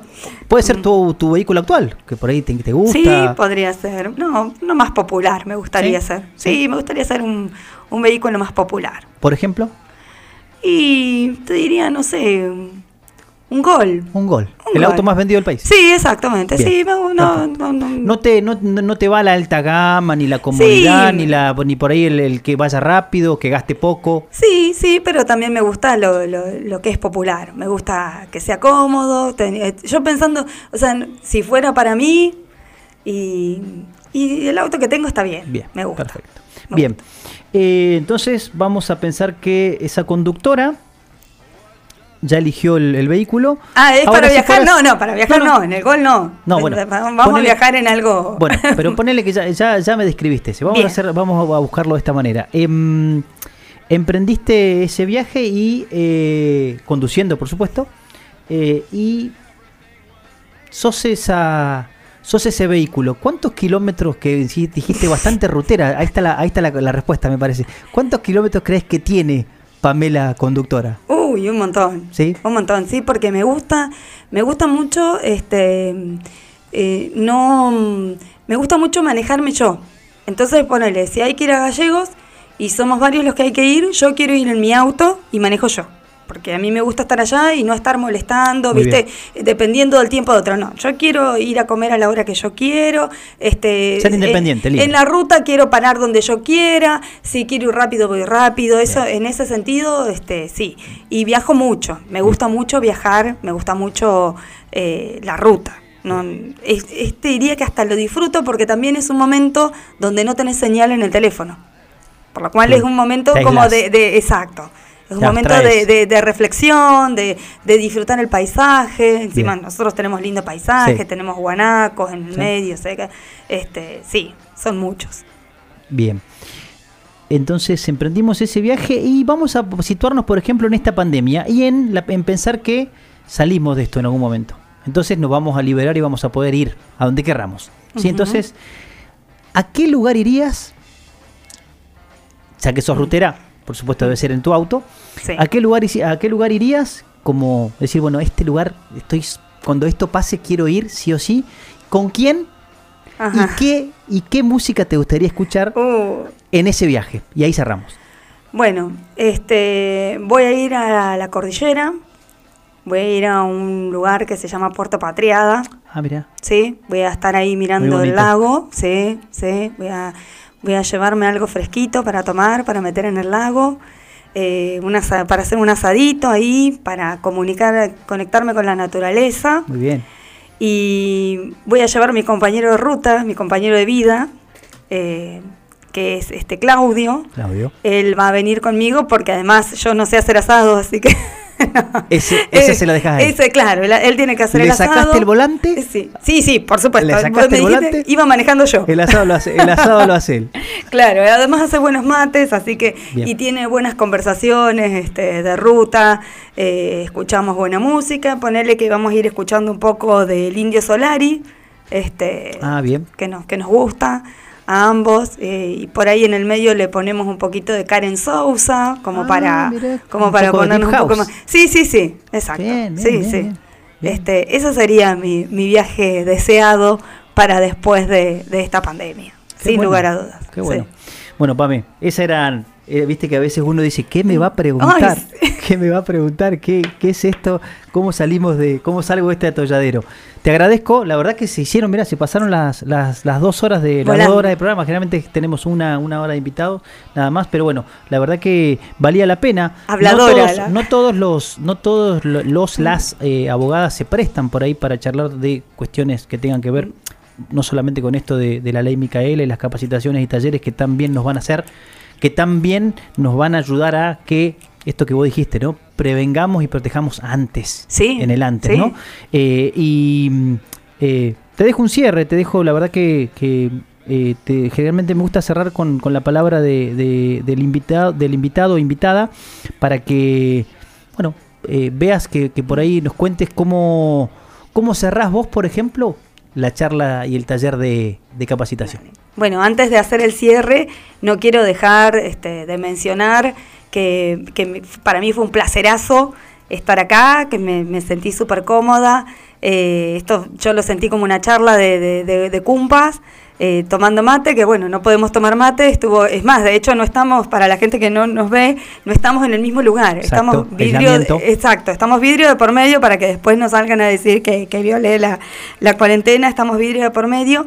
Eh, es, es un placer siempre y, la, y esto tiene que ver también con la militancia, ¿no? Que vos me des el espacio para que yo pueda hablar de lo que yo tanto milito y de lo que tanto me gusta hablar y que lo hago con, con realmente lo hago con amor y con, y con pasión, que vos me des dos horas para que yo hable de lo de todo esto que a mí me gusta, eh, para mí es este es muy grato y no me y, y por eso no quiero dejar de, de agradecerte y que, que la audiencia también lo, lo sepa, ¿no? Que no, no soy, que realmente yo sé que dos horas en el aire es un montón para quienes queremos pasar un mensaje, quienes queremos transmitir un mensaje.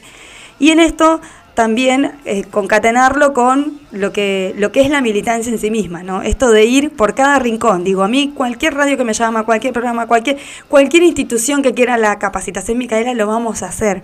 Porque esto para nosotros es nuestra filosofía de vida.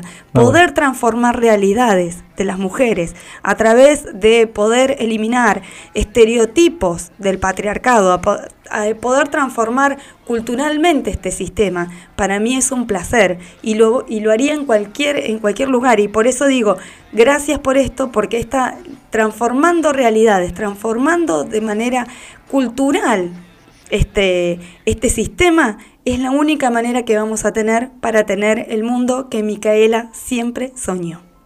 Muchas es gracias. así, es así. Muchas gracias, Pame, Pamela Pérez. Estuvo invitada a este noveno programa de pasajeras, las pasajeras que hablaban de la violencia de género. Un tema que va a seguir, un tema que, que va a seguir muy, muy en boga, me parece, en estos tiempos. Se pensó como capacitación, pero me parece que también nos, nos va a trascender en la vida de cada cosa que hagamos, nos va a llevar a, a cambiar algunas cuestiones que por ahí tenemos muy adentro nuestras de ese, de ese machismo, de ese sistema patriarcal que tiene que, que cambiar, ese sistema binario, ese sistema que todo es heterosexual, todo blanco-negro, todo varón-mujer. Entonces me parece que valió la pena esta, esta charla. Me alegra a mí también eh, despedirla porque es una compañera, porque sé que la viene peleando hace tiempo, porque sé que por ahí esta es su oportunidad de, de devolver algunas cuestiones que, que tenía un poco guardadas. Y hablábamos off the record. eh, no es casual que, Pamela esté a cargo de, las capacitaciones, porque es una persona que se ha formado, y en esto sí por ahí vale el mérito, vale formarse, y bueno, después vienen los frutos. Así que gracias Pame, Eh, cerramos esta transmisión de paso, tiramos un ratito antes, me parece que, es un buen cierre el que hizo Pame, y los dejo en manos de- del Indio Solari, nos vemos en el décimo Dejamos esto en manos de la programación de FM de la Cuenca. Esto fue Pasajeros, noveno programa. Un abrazo a todos.